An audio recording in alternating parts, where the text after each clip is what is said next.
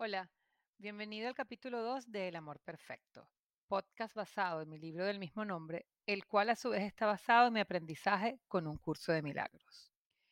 Estamos acostumbrados a pensar que la infelicidad es la norma. Es decir, cuando nos sentimos felices es algo particular, es algo que se sale de la normalidad. Este pensamiento también nos hace asumir que la enfermedad, la tristeza, la insatisfacción es parte de lo normal, es parte de la vida. Pues déjame decirte que esto es un paradigma. El sentirnos incompletos radica en el hecho de que olvidamos lo que somos, olvidamos la vida que merecemos y creemos que no somos dignos de la auténtica y completa felicidad, de la plenitud, de la paz.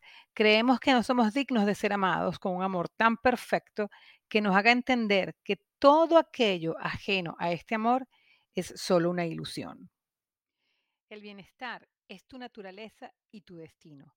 Todo lo demás es un producto de una forma de pensar retorcida. Por lo tanto, tenemos que entrenar nuestra mente con el pensamiento amoroso. Solo aquello que vemos y creamos con el pensamiento amoroso es real. Todo lo demás es un error. La única razón por la cual pudieras creer que no mereces ser amado es si tienes dudas de que eres hijo de Dios.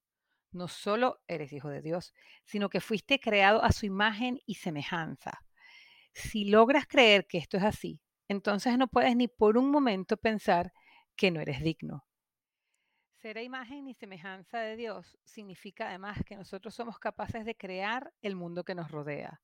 Somos los co-creadores de nuestra vida y entonces todo aquello en lo que creamos, pues será cierto. Puedo entender que el concepto de a su imagen y semejanza suena como una especie de metáfora, algo que solo puede ser verdad en la teoría, pero no en la práctica. Puedes incluso pensar que es una utopía. Sin embargo, el concepto de su imagen y semejanza podría ser para nosotros una verdad fundamental y transformadora. En lugar de verlo como una mera descripción teórica, podemos entenderlo como una invitación a despertar a nuestra verdadera naturaleza y reconocer nuestra conexión con todo. Aunque parecemos estar separados unos de otros y de Dios, nuestra verdadera identidad es la de un solo ser, eterno y perfecto. Somos seres divinos y tenemos la capacidad de crear nuestras experiencias sabiendo que estamos destinados a vivir en amor y paz.